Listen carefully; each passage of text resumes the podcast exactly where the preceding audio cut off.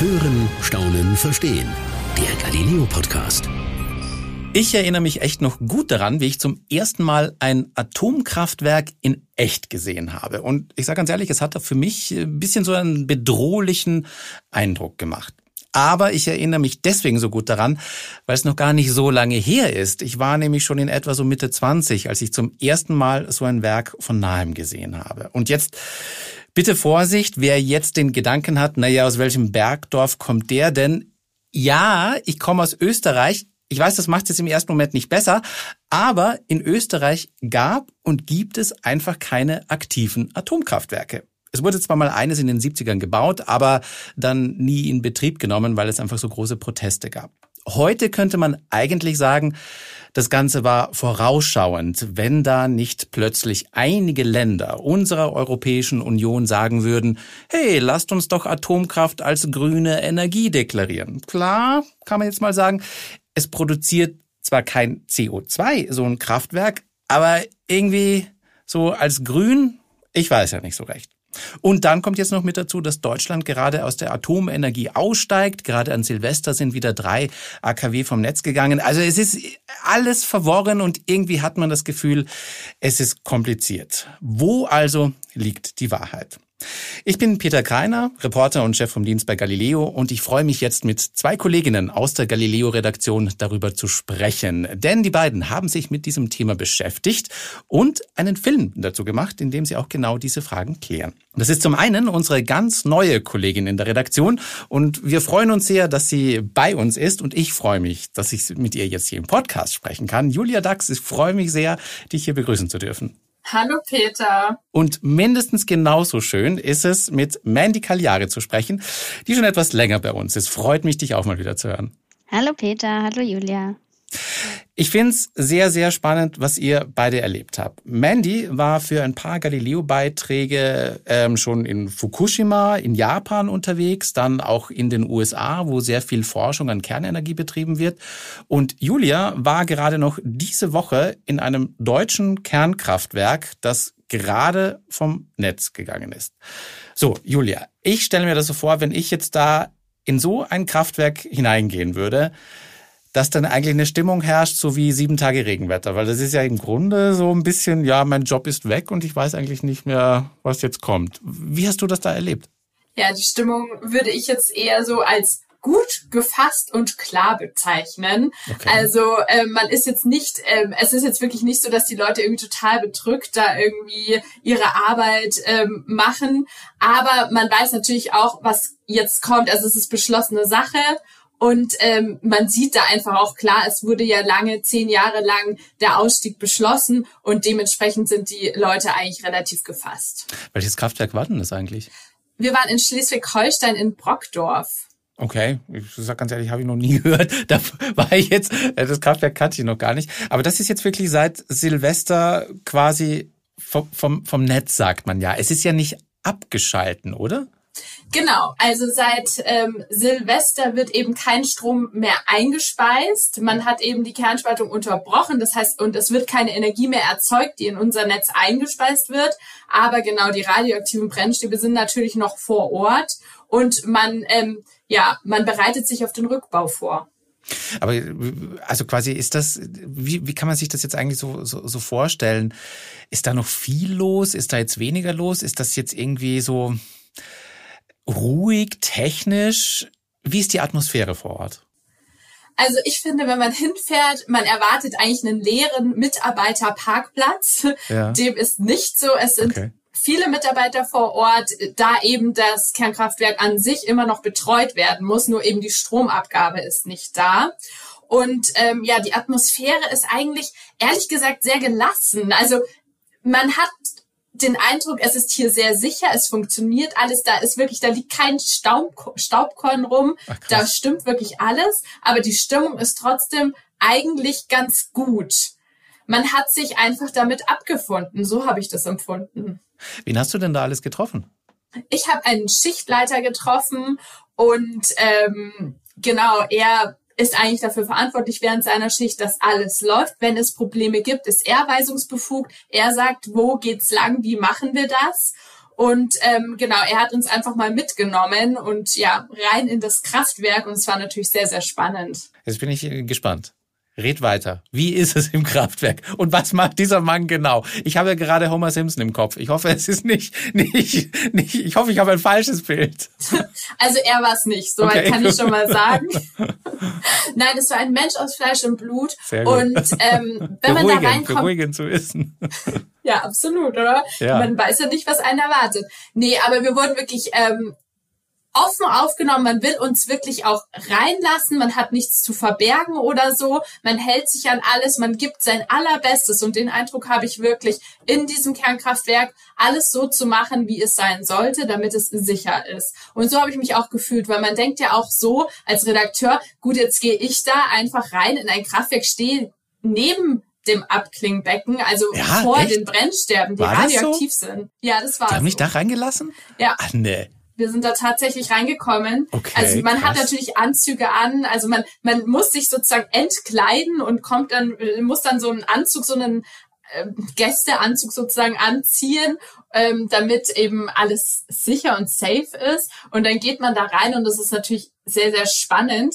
Aber ich habe immer darauf vertraut, dass diese Leute haben ja, also erstens, sie arbeiten tagtäglich dort, also kann da ja die radioaktive Strahlung nicht so gefährlich sein, wenn man da rumgeht, mhm. sage ich mal, mhm. in dem Kernkraftwerk, dass es irgendwie schädlich ist. Und man hat auch ein ein Messgerät eben immer am Körper, das zeigt, wenn man radioaktive Strahlung abbekommen würde. Echt? Also musstet nur ihr das als Gäste tragen oder müssen das alle da immer tragen? Ich habe so verstanden, dass alle das tragen. Oder ja, ich bin mir eigentlich sicher. Ich weiß okay. eigentlich. Alle haben das getragen und äh, genau, bei mir stand die ganze Zeit 0,0 drauf. Äh, und das, also sind, wir, das, das heißt ja irgendwie, glaube ich, Mikrosievert, soweit ich mich erinnern kann, oder? Liege ich da richtig? Ähm, das weiß ich leider nicht, ehrlich gesagt. aber, okay, aber, aber 0,0 heißt ja auf alle Fälle, es war keine radioaktive Strahlung, obwohl du neben dem Abklingbecken standest. Das finde ich jetzt irgendwie ein bisschen überraschend. Ja, finde ich absolut auch. Also ich finde, das klingt eigentlich geradezu skurril, wenn man sich überlegt, man ist nur ein paar Meter von dieser gefährlichen Radioaktivität weg. Aber es ist so. Ähm, die Brennstäbe sind ja unter Wasser, neun Meter unter Wasser und ähm, dadurch äh, wird die Hitze und auch diese Radioaktivität quasi ja nicht durchgelassen. Es ist wie ein Schutzwall. Und ähm, genau, und deswegen hat man da keine radioaktive Strahlung, auch wenn man am Beckenrand sozusagen steht. Mal ganz blöd gefragt, ist es da eigentlich warm drin oder kalt? Es ist warm. Okay. Es ist wirklich warm und es ist laut. Also ich sag dir, ich habe geschrien, meine Fragen geschrien quasi, damit er mich überhaupt verstehen kann. Also es ist schon eine ganz spezielle Atmosphäre dort. Aber krass, dass das laut ist. Ich dachte, ich hatte eigentlich immer so den Eindruck, dass da, weiß ich nicht, das sind ja keine Generatoren oder, oder so irgendwas, oder? Ich bin jetzt auch nicht so der technische Experte wie aus Atomen Energie erzeugt wird, egal, aber ähm, ähm, das, das, das kann man, glaube ich, übrigens auf unserer Galileo.tv-Seite gut, gut lesen. Ich, äh, eigentlich wollte ich es ja später sagen, aber es gibt auf Galileo.tv gerade eine ganz tolle Themenseite, wo auch erklärt wird, wie die Reaktoren und wie die verschiedenen Techniken funktionieren. Also wer das will, wissen will, unbedingt, unbedingt mal nachgucken. Aber ich stehe gedanklich gerade noch neben Julia und neben dem Abklingbecken und dem Kamerateam im Kraftwerk. Hattest du da drin eigentlich Schiss? Oh Gott, das ist echt eine gute Frage. Ehrlich gesagt, komischerweise ist es so, dass ich danach mir mehr Gedanken gemacht habe. Okay. Ich weiß nicht, man ist ja bei so einem Dreh auch so in Action und es ist so viel Neues und so viele Leute da ja auch mit dabei. Also wenn ein Kamerateam in so ein Kernkraftwerk rein darf, ja, dann wird man da ja begleitet, dann hat man ähm, ja die Pre äh, Pressebetreuer dabei von dem Kernkraftwerk und es ist viel los. Von daher hatte ich währenddessen keine Angst. Es ist so skurril, finde ich, daneben zu stehen, dass ich gar keine Angst hatte. Liegt aber auch daran, dass sie einem stets das Gefühl vermittelt haben, hier ist alles sicher und ich habe, man vertraut ja auch den Personen, mit denen man drinnen ist, also mit den, mhm. den Mitarbeitern die wollen ja da auch gesund und munter rausgehen und zurück zu ihrer Familie gehen. Und deswegen hatte ich kein schlechtes Gefühl. Ich habe mich eigentlich fast schon wohl gefühlt dort. Okay, das schon fast Wohlgefühl finde ich echt krass. Ich muss ja auch, weil du es gerade sagst, da geht ja immer so ein Tross mit dabei. Ähm, ich, ich finde sie, ich, ich bin wirklich groß, voll, voll mit Respekt, dass du das geschafft hast, da wirklich eine, eine Drehgenehmigung zu kriegen. Ich sag ganz ehrlich, ich habe das vor Jahren auch mal versucht. Ich, das war ein anderes AKW, was abgeschalten wurde. Und ich habe auch versucht, da eine Drehgenehmigung zu bekommen, bin aber kläglich gescheitert. Ich, weil da spielt ja irgendwie gefühlt dann auch die Bundesnetzagentur oder irgendeine Bundesbehörde dann auch mit, die die Genehmigung geben muss. Und das hat sich bei mir hingezogen und ich hatte echt das Gefühl, die halten mich echt da ewig hin und lassen, wollen mich einfach nicht reinlassen. Deswegen äh, Respekt, dass das bei dir so, so, so toll geklappt hat. Ähm, aber jetzt habe ich noch, noch, noch, noch einen, äh, eine Sache, die ich mich auch noch so ein bisschen frage. Also wenn man Bilder von Atomkraftwerken sieht, dann sind das ja jetzt nicht immer so zwingend alles niegelnagelneue Gebäude. Und ein Teil davon ist ja auch echt schon, keine Ahnung, in den 70ern, 80ern irgendwie gebaut worden. Also hast du da drin, wenn du da irgendwie durchgehst, den Eindruck, du bist hier irgendwie in einer Hightech modernen Welt oder ist das schon irgendwie so ein bisschen, ich sage jetzt einfach mal so 70er, 80er Charme? Also ich, äh, es ist halt das einzige Atomkraftwerk, in dem ich jemals war, deswegen kann ich es schlecht vergleichen. Damit aber warst du aber auch schon in mehr Atomkraftwerken als, sage ich jetzt mal, 99,9 Prozent Menschen, die so da draußen. Also äh, das ist schon was Besonderes, überhaupt mal in so einem Kraftwerk zu sein. Ja, ich schätze das auch sehr, dass wir da rein durften. Also absolut. Ähm, Nee, aber ich habe nicht, also ja, es ist, es schaut da drin nicht super modern aus, aber weil es halt so viele Rohre gibt, ich, es wird ständig die Abluft rausgezogen, deswegen ist es da auch so laut im Reaktor drinnen, ähm, weil der Luftaustausch halt ständig ist und ähm, es wirkt einfach sehr surreal, aber nicht unbedingt unmodern. Das ist ja jetzt natürlich so ein bisschen, bisschen. Äh, jetzt denke ich auf der anderen Seite kann man es natürlich sagen, okay, wenn wenn Sachen eigentlich ähm, ausgetestet oder lange da sind, dann ist das ja eigentlich auch ein gutes Zeichen, wo man sagt, okay, es funktioniert. Und wenn es irgendwie schon seit 20 Jahren funktioniert, dann ist das ja auch ähm, ähm, eigentlich ein Beweis, dass diese Technik auch ganz gut ist. So, und jetzt leite ich natürlich über zu dir, Mandy. Ähm, und zwar zu dem, ich erinnere mich, das ist jetzt schon ein bisschen länger her, soweit ich mich erinnere. Du warst in den USA und da bei einer Kernenergieforschungseinrichtung. Habe ich das richtig im Kopf? Genau, ja. Da war ich äh, kurz vor Ausbruch von Corona. Sonst hätte oh. man da wahrscheinlich nicht mehr rein dürfen. Ähm, genau, da war ich im nuklearen Forschungszentrum der US-Regierung. Wow, das hört Idaho. sich super spannend an. Das hört sich jetzt richtig spannend an. Ich bin sehr gespannt, was jetzt als nächstes kommt. Wie war es da drin? ja, das war echt super spannend. Ähm, also schon allein die Lage ist super spannend. Das ist in Idaho im absoluten Nichts. Und äh, wenn wir in Deutschland von nichts reden, dann ist das in USA-Maßstäben quasi noch immer okay. voll. Okay. Okay. also äh, es war wirklich in einer Eiswüste, also es war auch ja ungefähr jetzt vor zwei Jahren. Ähm, und wir sind da eine halbe Stunde lang nur durch eine Schneewüste gefahren, ähm, wo nichts war. Also nur Schilder mit äh, hier nicht keine Durchfahrt erlaubt und so weiter. Mhm. Und irgendwann kommt man dann da an so einem Forschungsreaktor an. Und äh, ja, das war sehr spannend. Der war allerdings aber auch ähm, jetzt nicht so super hochmodern. Da war ich auch ein bisschen überrascht. Okay. Ähm, klär uns mal kurz ein bisschen auf. Also USA-Forschung sind, ist, ist, ist das so, so sage ich mal, so State-of-the-Art Kernenergieforschung? Sind die so Vorreiter? Sind, gelten die als diejenigen, die Ahnung haben? Mm, ja, auch. Also okay. China baut ganz viele neue ähm, okay. Kernreaktoren, ja. ähm, aber USA setzt auch immer noch sehr auf Atomkraft. Also das wie, wie bei uns, dass wir jetzt da irgendwie aussteigen, das würde ihnen nicht in den Sinn kommen. Krass. Genau. Okay. Ja. Wen hast du dann da getroffen?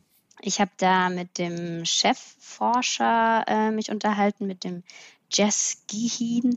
Und ähm, genau, der hat mir erklärt, was sie da so machen. Sie forschen dann nämlich an neuen Reaktorkonzepten, mhm. weil es ja durchaus einige Argumente gegen Atomkraft gibt. Mhm. Ähm, und das ist ja eben zum Beispiel die Sicherheit, weswegen Deutschland ja auch dann hauptsächlich nach äh, Fukushima ausgestiegen ist und äh, der Atommüll. Genau. Genau. Und diese zwei Dinge wollen sie mit den neuen Reaktoren äh, ausschalten. Also die neuen Reaktoren sollen total sicher sein, sodass so etwas wie Fukushima nicht mehr passieren kann.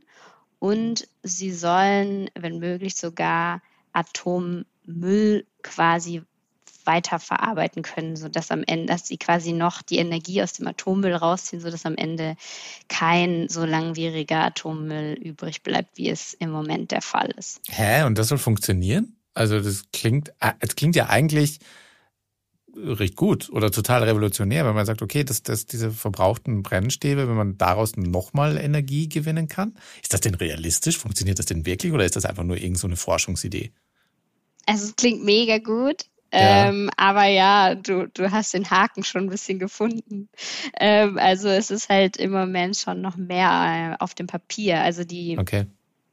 haben schon sehr viel trotzdem dazu äh, ausprobiert, aber es ist halt, also viele Experten, äh, mit denen ich gesprochen habe, die sagen, ja, es ist eine in der Theorie sehr gute Idee, mhm, mhm, aber bis das wirklich äh, in der Praxis funktioniert, vergeht noch sehr, sehr viel Zeit und vor allem wird auch sehr viel Geld dafür fließen müssen.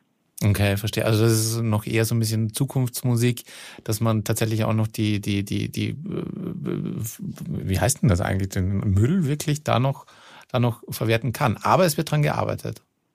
Genau, also in diesen Ländern wird dran gearbeitet, wobei man muss auch sagen, ähm, nicht jetzt unbedingt mit dem allergrößten Nachdruck, weil es mhm. im Moment einfach nicht wirtschaftlich ist die, ja, den Müll zu recyceln. Es ist wohl ökonomisch äh, günstiger, nicht zu recyceln.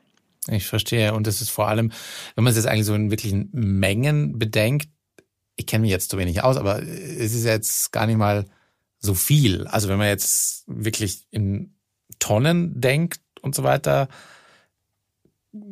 bleibt da nicht so viel übrig oder liege ich falsch? Ich habe ehrlich gesagt keine Puh. Ahnung. Wisst ihr das? Ich weiß es auch nicht. Da bin ich jetzt überfragt, egal. ehrlich gesagt. Egal. Also ich egal. glaube, es ist eher nicht die Masse, sondern die Millionen von Jahren, die das eben noch radioaktiv kontaminiert ist.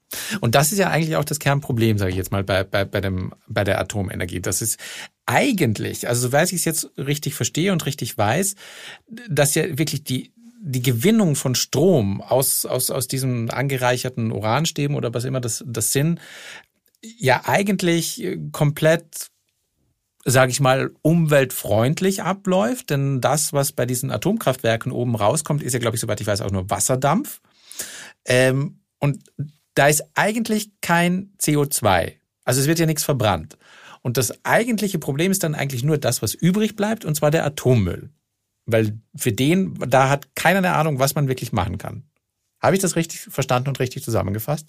Ja, also umwelttechnisch würde ich sagen, ist das das Problem, ja. Aber es gibt auch noch natürlich außerhalb von dem umwelttechnischen Probleme. Also natürlich die Sicherheit, weil. Ja, klar, stimmt. Ähm, ja. ja. Man hat gesehen. Mit, mit wachsenden was, was Naturkatastrophen ist halt die Frage, wie man Reaktoren wirklich sichert. Und Außerdem ähm, sagen unsere Experten in Deutschland, dass Atomstrom absolut nicht billig ist. Also er ist nicht konkurrenzfähig, ähm, auch nicht mit den erneuerbaren Energien, wenn man vor allem mit einberechnet, was die Lagerung vom Atommüll am Ende uns alle kosten wird. Da ist Atomstrom einfach nicht billig. Okay, das überrascht mich. Ich hätte ehrlich gesagt genau das Gegenteil erwartet, sage ich ganz ehrlich. Ich dachte, dass das eigentlich recht günstig ist.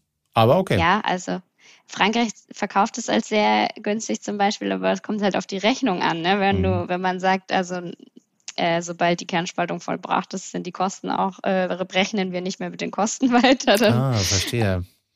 Okay, also die sagen wirklich bis zu dem Punkt, wo die Kernspaltung ist und ab dann rechnen wir nicht weiter, aber die großen Kosten entstehen dann hinterher mit wo lagern, wie transportieren, einpacken und so weiter und, und, und das ganze Prozedere. Oh, genau. Verstehe, verstehe. Und dann, ähm, da kann Julia vielleicht noch was Cooles erzählen, weil wir uns tatsächlich letztens beim Mittagessen drüber unterhalten haben.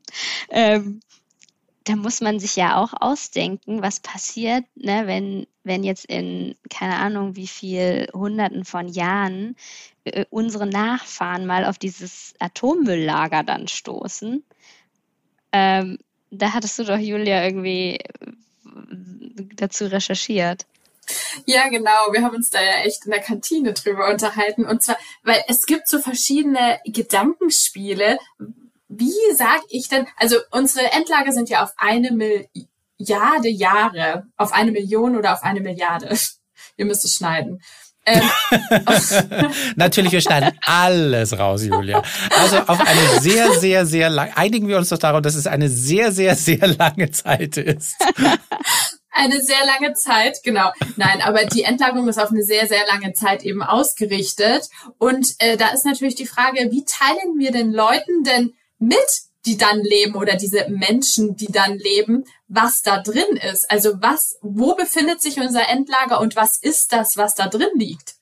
Weil, wenn man jetzt mal so überlegt, ich meine, wer kann von uns schon altdeutsche Schrift lesen, ja? Und die ist irgendwie noch natürlich jetzt keine Milliarde Jahre alt. Mhm. Und ich meine, da gibt's ja heute schon Probleme. Und wenn ich dann so weit in die Zukunft spule, man weiß ja gar nicht, wie schaut man dann als Mensch aus? Was ist das? Sagt den Radioaktivität was? Und können die überhaupt unsere Zeichen lesen? Und da gibt's eben so verschiedene Theorien, wie man eben diese Lagerung quasi bezeichnet im wahrsten Sinne des Wortes, dass quasi der Mensch der Zukunft auch versteht, was da eingelagert ist. Und da gibt's Theorien, echt? Ja, also es gibt halt so Gedankenspiele ja, ja, dazu, klar. dass man sagt, weiß ich nicht, ist es zum Beispiel besser, den radioaktiven Müll, ich sag mal, in einen Berg zu verfrachten und einfach niemandem zu sagen, dass da was drin ist und man ja. hofft, die finden's nie? Oder ähm, wie wie schreibe ich die Zeichen, wie kommuniziere ich, was da drin ist, wenn ich jetzt ein Schild schreibe, ja? Kann derjenige meine Schrift dann überhaupt irgendwann lesen oder gehe ich dann doch lieber irgendwie auf, auf malig irgendwie, was da drin ist und ja, wie kommuniziert man das in Zukunft? Und ähm, ja, das fand ich sehr, sehr spannend. Gibt es da Ideen, wie das kommuniziert werden kann? Ja, am besten, ähm, man macht es wohl ähm, auf so eine Art Fliese und ähm, malt da drauf quasi durch das Sonnensystem gibt es da wohl so Zeichen, wie lange das eingelagert werden muss und dann auch Zeichen, was da drin ist. Genau. Und man hat sich darauf geeinigt, äh, soweit ich weiß, dass das die sicherste Methode ist. Also digitale Übermittlung dieser Informationen wäre wohl eher problematisch. Es hört sich fast so an, so mach mal, mach mal einfach wieder Höhlenmalereien und im besten ja, Fall wird, wird sagen, jetzt ja. dann einfach back irgendjemand, genau, back to the roots und dann wird zum besten Falls irgendjemand mal, mal sehen und dann jahrelang forschen, so, was haben die damit gemeint? Was ist mit diesem, diesem komischen Kreis mit den drei ähm, Dreiecken wohl gemeint? Warum ist das gelb? Und warum habe ich eigentlich plötzlich Bauchweh? Egal. Genau. Aber naja, naja. naja ja, also aber klar, das sind natürlich Gedankenspiele, den also den müssen wir uns sozusagen aussetzen. Damit muss man sich natürlich befassen, weil das einfach im wahrsten Sinne ja das Kernproblem der Kernkraft ist, die Lagerung. ja, das stimmt. Ja, es ist doch, man darf natürlich auch nicht so ein bisschen in, in, in das verfallen, was, was, was wahrscheinlich schon viele Generationen vor uns gemacht haben. So, ja, die nächste Generation wird schon irgendwie richten, wird schon irgendwie machen. Weil solche Sachen werden wahrscheinlich auch irgendwie schnell vergessen. Also, wenn man sich allein schon, schon, schon überlegt, äh, was man selber vergisst, keine Ahnung, ja, was ich mir vor drei Jahren vorgenommen habe, was ich mal irgendwann machen will, äh, was wahrscheinlich immer noch nicht passiert ist. Jetzt mit solchen Sachen ist das ja also noch viel krasser. Also jetzt, ich meine, stell dir vor, du machst dir irgendwie so eine, man findet tatsächlich irgendwann mal ein, ein, ein Endlager, ähm, wo quasi dieser Atommüll gelagert werden kann. Und dann vergisst das einfach jeder. Das ist wäre doch, also ich halte es auch für nicht mal so unwahrscheinlich, sage ich ganz ehrlich. Also was bei uns alles in der Menschheitsgeschichte vergessen wurde, ähm, ich würde es für nicht unwahrscheinlich halten, dass wir auch vergessen, wo wir unseren Atommüll eigentlich hingesteckt haben. Ja, aber gut, dass sich da Menschen Gedanken machen. Finde ich gut. Vielleicht, also vielleicht finden sie ja dann das Bernsteinzimmer und Du weißt auch. auch. auch das, was wir auch schon vergessen haben, wo es eigentlich genau. hingekommen ist. Also, wo haben wir das eigentlich Ja, wo war das nochmal? Verdammt, verdammt, verdammt, verdammt. Ähm, aber äh, ich wollte eigentlich noch eine Sache fragen. Mandy, du, du warst ja auch in Fukushima. Ja. Ist dir das, mhm. wie ist dir das in Erinnerung geblieben? Also, das äh, war ja eher so eine Anti-Atom-Reise, würde ich ja, jetzt mal sagen. Nee, ja. aber ähm, Genau, also wir sind da, haben da damals an einer ähm, Tour teilgenommen für Touristen, die sich die Sperrzone anschauen möchten. Also schon eine sehr spezielle Art, seinen Urlaub zu verbringen. Und ähm, ja, da waren wir dann mit einer Gruppe von so fünf Leuten, glaube ich. Auch ein paar aus Deutschland waren dabei. Ähm, und es war sehr ergreifend, muss ich sagen. Also es war jetzt irgendwie gar nicht so, dass man jetzt so wahnsinnig viel Angst hatte. Es war eigentlich viel mehr sehr traurig, weil man so die Orte gesehen hat, die einfach super schnell verlassen wurden. Also wir haben in so eine Schule reingeguckt, wo man irgendwie noch gesehen hat, äh, wie die Bücher auf den Tischen waren aufgeschlagen und die Stifte lagen da. Und ähm, ja, es lag dann einfach seit 2011 halt einfach unberührt weiter so rum. Und am Ende der Tour äh, sind wir dann auch 1,5 Kilometer vom Reaktor entfernt gewesen ähm, und haben da quasi rüber geguckt. Es war auf so einer Anhöhe. Und das war schon ein, da war schon ein mulmiges Gefühl. Also da haben wir uns schon gedacht, uh, okay, Jetzt bläst auch gerade so der Wind in die Richtung. Mhm, Aber ich meine, ja. wenn ich mir jetzt denke, gut, mit Julia war drin. aber, stimmt, stimmt. aber ja, gut, ähm, der ist halt explodiert.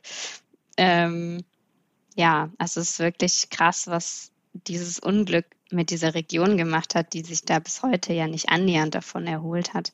Selbst wenn man in manchen Gebieten wieder leben kann, aber äh, die Leute sind längst weggezogen und haben woanders ein Leben aufgebaut. Also ja, Hört sich nach einem, nach einem beeindruckenden Erlebnis an. Hat das eigentlich dein, ähm, ich sag mal, deine persönliche Meinung zur Atomenergie beeinflusst? Nee. Also ich war tatsächlich am Anfang sowieso sehr gegen Atomkraft, weil mir war das nicht geheuer. Und auch das mit dem Atommüll und das hat es ja nur bekräftigt, dahin zu reisen. Ähm, es war eher so, dass, dass dann die zweite Reise in die USA so ein bisschen ähm, mir gezeigt hat, dass wir vielleicht nicht immer nur so emotional über dieses Thema nachdenken sollten, weil es natürlich schon auch wissenschaftlich gesehen Argumente für Atomkraft gibt. Und mhm.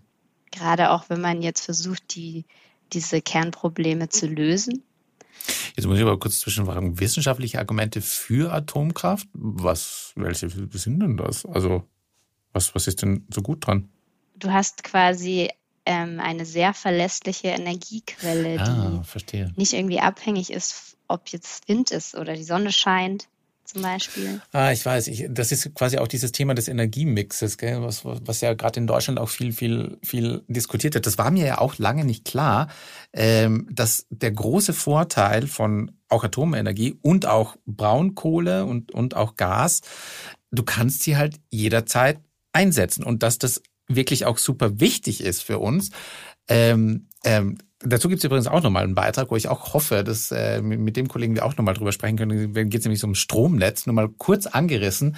Ähm, unser, unser Stromnetz ist ja sehr also es ist ein riesiges Netz, das geht ja auch wirklich über ganz Europa und man muss sich das teilweise echt so, so vorstellen, ähm, ich sage mal, wie wie eine riesige Wasserleitung, wo ganz viele ähm, Öffnungen drin sind und da kommt das Wasser raus, ähm, was quasi unser Strom ist. Und wenn da jetzt zu viel Strom beziehungsweise Wasser drin ist, würde er es rausspritzen und alles kaputt machen. Und wenn da zu wenig Strom ist, dann würde, also Wasser drin ist, dann würde irgendwie gar nichts mehr rauskommen und wir hätten keine Strom mehr für unsere Geräte. Und da gibt's halt dann wirklich die Leute, die dafür sorgen, dass in diesem Netz immer genügend Wasserdruck oder beziehungsweise Strom ist, damit da konstant immer gut was rauskommt. So. Jetzt haben die natürlich verschiedene Möglichkeiten und verschiedene Kraftwerke, aber man kann halt Strom nicht speichern. Es gibt keine Möglichkeit zu sagen, okay, wir machen irgendwo ein großes Lager, wo wir so und so viel Strom drin haben und das holen, zapfen wir an, wenn wir es brauchen, sondern wir sind ja immer angewiesen auf die Kraftwerke. Ähm, da kann man dann welche zuschalten zum Netz und irgendwie manchmal wieder wegschalten, wenn man jetzt weiß, okay, früh morgens, sieben Uhr morgens wird wahnsinnig viel Strom gebraucht, weil alle aufstehen, Kaffeemaschine und duschen und so weiter. Ähm, das heißt, das plant man dann so, dass viele Kraftwerke ansehen, um genügend Strom in dieses Netz einzuspeisen. Und da wird es dann ganz schwierig, wenn diese Kraftwerke keinen Strom produzieren können. Was ganz schnell passiert, zum Beispiel, wenn erneuerbare Energien keinen Wind haben oder keine Sonne scheint.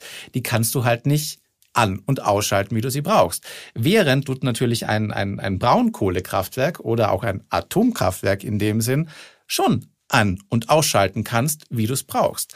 Und das macht es auch wirklich schwierig, glaube ich. Und man ist auch wahrscheinlich so ein bisschen mit dieser, mit dieser ganzen Diskussion schwingt es auch so ein bisschen mit, die da gerade so in, in, in Europa geführt wird.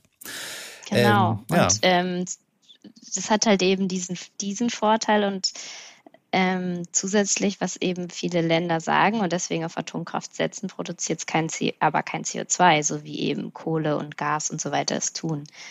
Also deswegen ähm, muss man diese Debatte schon auch irgendwie von beiden Seiten sich anschauen und ich kann auch beide Seiten verstehen. Aber ich finde es trotzdem Trotz auch schwierig. der ganzen Filme, ja. die wir gemacht haben, ja, bin ja, ich immer noch kein Atomfan. wie ist es bei dir, Julia? Ja, ich ich denke nach, während ich euch zuhöre. und genau, ich schließe mich da tatsächlich Mandys Meinung an. Also es ist, es ist einfach ein tatsächlich etwas, du kannst wirklich keine richtige Antwort darauf geben, was jetzt sinnvoll gewesen wäre, jetzt auch für uns äh, im aktuellen Diskurs. Und ähm, ich persönlich denke auch, mein Gott, was wir da hinterlassen, ist schon wirklich sehr, sehr ungünstig. Und von daher bin auch ich kein äh, Fan von Kernkraft, aber ich sehe schon durchaus auch die Vorteile und ich tue mir da wirklich mit einer definierten Antwort sehr schwer. Wie ist es denn eigentlich quasi, du warst ja in dem Atomkraftwerk, was, was ähm, ähm, ähm abgeschalten wurde oder besser gesagt vom Netz gegangen ist. Ähm, hast du mit den, den Mitarbeitern dort mal auch über diesen politischen Atomausstieg in Deutschland gesprochen? Ja, das habe ich. Und äh, das ist auch in unserem Film zu sehen, ähm, dass man, man muss sich dem sowieso fügen als Mitarbeiter dort. Und ähm, ne, der Diskurs dauert jetzt auch schon seit zehn Jahren, versucht man eben Atomkraft in Deutschland abzuschaffen. Also es war jetzt nicht von heute auf morgen. Aber ich glaube, für die Mitarbeiter ist es schon schwierig zu verstehen tatsächlich, warum man jetzt eben Atomkraft grün labeln will in der EU oder in unseren unsere Nachbarländer stocken auf quasi im Punkto Atomkraft mhm. und wir selber schalten ab. Ist natürlich schwierig zu verstehen. Klar. Klar, besonders wenn man dann so direkt dann betroffen ist, wenn man sagt, okay, es ist mein Job, hier arbeite ich seit seit vielen Jahrzehnten und ähm, zuerst schaltet ihr ab und jetzt plötzlich heißt es wieder, nee, sie ist irgendwie doch ganz gut. Ja, äh, schwierige Situation. Absolut. Wir werden es wahrscheinlich auch nicht lösen können, habe ich so das Gefühl. Nee, ähm, aber nee, wir können noch ein paar Filme drüber machen, aber ich glaube, ja, aber ich, es bleibt ja. ein, zwei, ein zweischneidiges Schwert. Ich, ich habe mir aber auch, ich habe mir ehrlich gesagt auch schon Gedanken darüber gemacht und ich finde es eigentlich, ich, ich bin eigentlich so ein bisschen der Meinung, wo ich ganz ehrlich sage, ich weiß nicht, ob ein politischer Ausstieg, ein erzwungener politischer Ausstieg wirklich so, so dringend nötig ist. Also gerade im Sinne von dieser, wir brauchen eigentlich die Energie und wir brauchen ja immer mehr Energie, weil wir auch immer mehr elektrifizieren, ähm, brauchen wir ja wirklich Strom. Wir, das, unser Leben funktioniert nicht ohne Strom. Und deswegen, um ehrlich zu sein, Atomkraftwerke abzuschalten, obwohl sie eigentlich noch gut sind und gut funktionieren und uns noch viele Jahre tatsächlich Energie liefern könnten, weiß ich nicht, ob, ob das wirklich so ah, die eine sehr, sehr gute Entscheidung war. Was ich allerdings auch nicht möchte, was aber auch tatsächlich immer wieder geplant wird, neu, dass neue Atomkraftwerke gebaut werden. Da wäre, wäre ich total dagegen. Ähm, aber auf der anderen Seite würde ich sagen, naja, jetzt haben wir sie schon da, jetzt irgendwie zu schließen. Ja, aber dann haben wir den Atom. Ja, es ist kompliziert. Ihr merkt schon, auch ich komme nicht auf einen grünen Zweig mit meiner Meinung. Deswegen würde ich mal sagen, äh, wir machen Schluss an dieser Stelle. Ich äh, sage vielen, vielen herzlichen Dank für eure ähm, Eindrücke, die ihr geschildert habt. Es hat, war sehr, sehr spannend. Ja, sehr gerne, danke dir. Sehr gerne. Und für alle Zuhörer da draußen, ich habe schon mal erwähnt, aber ich sage es natürlich nochmal, auf galileo.tv gibt es eine ganz spannende Themenseite zu diesem Thema mit Argumenten von Befürwortern und Gegnern und Erklärungen und verschiedenen Reaktortechnologien und natürlich zahlreichen Galileo-Filmen rund um dieses Thema. Also reinschauen lohnt sich. Bis zum nächsten Mal. Das war's für heute beim Galileo Podcast. Mehr von Galileo gibt's in der Galileo App auf Galileo TV, in unserem YouTube-Kanal und natürlich täglich um 19.05 Uhr auf Pro 7.